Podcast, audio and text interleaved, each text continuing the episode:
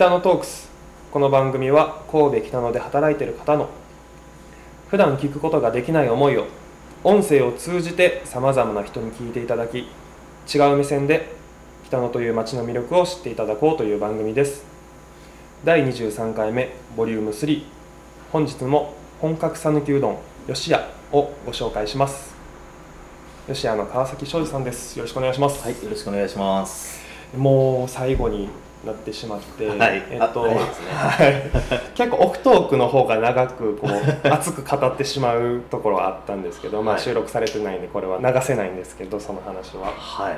えー第3回目でその前回香川で修行されたはい。という話をちらっとだけおっしゃってたんですけどはい。香川で修行をした、えっとね、はい、4ヶ月ですかね。4ヶ月ですね、はい。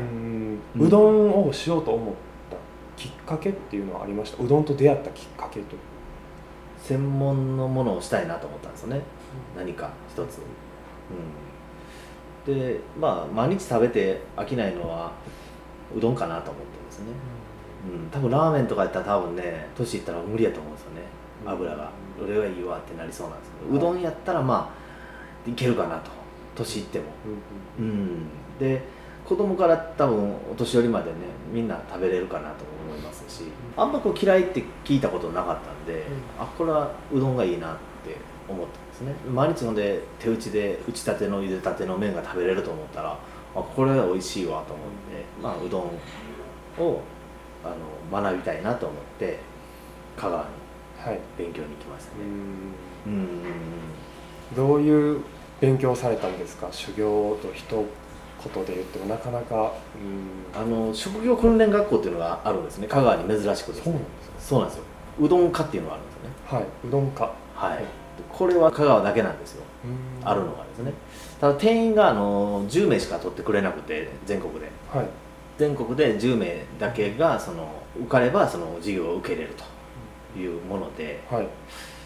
で仕事を辞めてはい受かってもないのに仕事を辞めて行ったんです、えちなみに何の仕事をされてた？ん飲ですか食関係なんですけど、あの梅の花っていう、はい。あの豆腐と湯葉の懐石料理のお店なんですけど、はい。そこにいたんですけどやっぱ独立したいという思いがやっぱ強くてですね、で何か専門のもので独立したいと思って辞めてから面接とかその試験を受けに行ったんですね。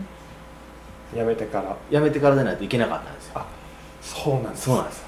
うんでもし落ちたらどうしようかなと思ってたんですけどね、はい。10人しか入れないんで倍率大体5倍ぐらいですかね。うん。50人ぐらい来て10人取ってくれるかなってはい。もうこうやばいなと思ってたんですけどまああのピシッとスーツ着てで言うこと考えて行っていけるやろうと思って行ったんですね。そしたらまあ運が良かったんですかね。合格っていう形でいただいて、はい。うん、でまああんまりこう飲食は長かったからその調理の技術とかそういうのはあるんですけど、ううんどんの知識っていうのはなかったんですよね。はい。あんまりこうつけていかんとこと思ってたんですよ。真っ白白紙の状態で行きたかったんですねあえて。だ本見て勉強とかっていうよりはもう何も知らない状態で飛び込んでいきたいなと思ってたんでなんか予習みたいなのはしなかったんですね、はい。で行って初めて経験するって感じですねそれが逆にいいかなと思いながら、うん。そのまあ初めてのことなんでそれがいいか悪いか分かんないんですけど、はい。うん、であの行ったんですね。であのまあネギ切ったりとかね技術的なところは今までやってたからそれすぐできるんで、はい。問題なかったんですけどあとはその粉の配合であったりとか水との加水率とかうどんってあの塩水で練るんですけど何パーセントぐらい水に溶かすのかとか、その水塩水を今度粉にどれぐらいの割合で入れるのかとか、はい。あとどれぐらい練るのかっていうのは今まで経験したことないことだったんで、まあ、これに関してはあのもう行ってからこう実際見て自分でこうその生地を触ったりとかしてあこれぐらいでこうなるんやっていうのを感じながら、うん、体感的なものでこう覚えていったんですけど、うんまあ、これはこれでないと覚えられへんやなって思ってたんですよね、うんはい。うん本で見たりとかしてもなかなかこのう分かんないですよね。あの水泳をなんか泳げない人が本でね、うん。あの学んでも泳げないのと一緒で、やっぱり水の中に飛び込まないとダメなんですよね。だからやっぱその世界に入って自分で体を使ってそのあこういうもんやっていうのを体感しないと得られないスキルかなというふうには思ったんですねその時でまあやってみたらね、いまあ、今まで飲食店が長かったんでやっぱ面白いんですよね。ああうん。なんかなんでやろうなって思うんですけどね。いろんな飲食っていろんなことあるんですけど、まあ、これが自分のあれなんかな。なんか惹かれた道なのかなと思いながら、うん、で、まあ、順調にこういろんなことを学ばせていただいて。でお店とかはもうあの週末無償であの、はい。タダで働いてたんですよ。タダやったら雇ったるよとかって言われてですねはい。ちょっとまあまあ有名なお店なんですけどでそこにあの勉強させてほしいって言ったら平日は時給出してあげるけど週末はあのただで働くんやったらそういう条件やったらうち来てもええぞとかって言われて。はい。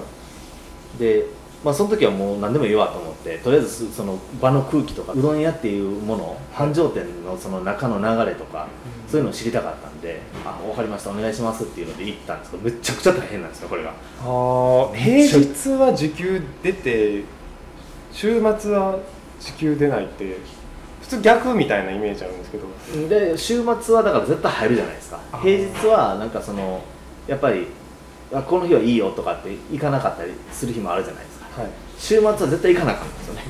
で絶対行かなあかんところはやっぱ向こうもやっぱまあお金払うんでええんやったらそれはそれでいいじゃないですか、はい。そこはで、まあ、そこで見て学ぶことがあればそれで吸収ししたらいいやんっていう話やと思うんですけど、はい。まあでも教えてはくれなかったですね。でも、まあ、中でやってることが見れるっていうのがまあその感覚ですね。飲食が長かったんで見たら大体わかるんですよね。ああこういうふうにしとんやなとかあこここはこういう流れでやっとんや動線とかですね、はい。流れ洗い物が返ってきてこうあこういうふうにしとんかここはこういうふうにしとんやなとか。見てそれをうんまあ1ヶ月2ヶ月入れば大体わかるんですよね。うん。でそれを分かりたかったんですよね。はい。うん。だからまあ教えてくれたらいいなとは思ってたんですけどやっぱり教えてくれなかったですね最後まで。う、ん。うん、教えてくれなかったですけどやっぱり見てたら分かってきますね。あこそうかそうかそうかって。うん目で見てそうですね。盗むそうです。ん、それと忙しいそのうどん屋の忙しいっていうのを体感する体でこう叩き込むっていうんですかね。そういうのもいい経験になりましたね。どれぐらい忙しかったですか週末あのねそこのお店がね忙しい時時で50席あったお店で、ははい。えっと25回転。25回転？1日25回25回転。に大体1000人ぐらいですね。25回転って普通のうどん屋だからこそ できる 技ですよね。うんできないですね。朝オープンからも並んでましてはい。でアイドルタイムって言ってもそのないんですよね。4時から5時が閉まるとかってあってたとしてもそのそこもずっと並んでるんではい。で夜中までその閉めるまでずっと並びっぱなし。すごいですね。うん。やっぱだからそんな店ってどんなんかなって思うじゃないですか、うん。でそういうところで経験したいって言ってもそのやっぱ弟子で入ってる人もいますしはい。もうデッチみたいな感じですねもう本当に。うん、だからもうすごい格安の金額で働いてその代わりまあそこで学べるっていう条件で行ってるんでしょうけどもそれでももうこれ大丈夫なんていうぐらい過酷な状態でね、はい。そこに行きたいっていう人があの断られるケースもあるんですよ。いや今は今いっぱいやから。ごめんやけど、うん。うん。もうタイミングのうん、ちょうど僕がいた時に人が一人いなかってでそういう条件ならいいよっていう話やったんでじゃああのお願いしますっていうことでうまく入れたんですよね。で学べたんですねそこで少しは。はい。あの実践で本当にそのお客さんが来てほんまに現場っていうのを体験できたっていうのはやっぱりそこのお店のおかげかなと思ってますね。うん。確かにそうですよね、うん。本当に学校は学校でしか学べないこともあると思うんですけどね。現場の方がやっぱ数多くどんな対応をしてるのかっていうのをうん。肌で感じれるっていうのは、うんうんうん、すごい貴重な経貴験と重ですね。今やったらできないですよね。ねなかなかそれそれ、まあ、わ若いって言ってもまあねそのまだ若さがあったからかもしれないですけども、はいうん、まあでもまあいい勉強になったかなって思いますねそれを踏まえて北の町でうん。こうどういう思いでこれからもやっていきたいかっていうのをお聞かせ願えたら。うん、うん、やっぱりこう地域一番店っていうんですかね。この地域で選ばれるお店。うん、何かこう観光地なんでね。なんかこの辺でどっかいいお店ないかなとか美味しいお店ないかなって言われた時にうちにこう白羽の矢が立つような、うん、あの吉田さんっていうあのうどん屋さんがあるよとかって言ってもらえるようなお店にはしたいなと思ってますね。うん、でやっぱりいいものを出し続けたい。適当なものじゃなくてやっぱりいいものを出したいなっていうふうに思ってますねずっと。北野だけじゃなくてやっぱりねいろんなところにもやっぱりなんかお店っていうのはやりたいなとは思いますけどね。うん。うん。うん。海外とかも面白いなと思いますし実際そうですね。うん、海外の人が「これいいね」ってうちの国でやらないとかって言われたら、はい。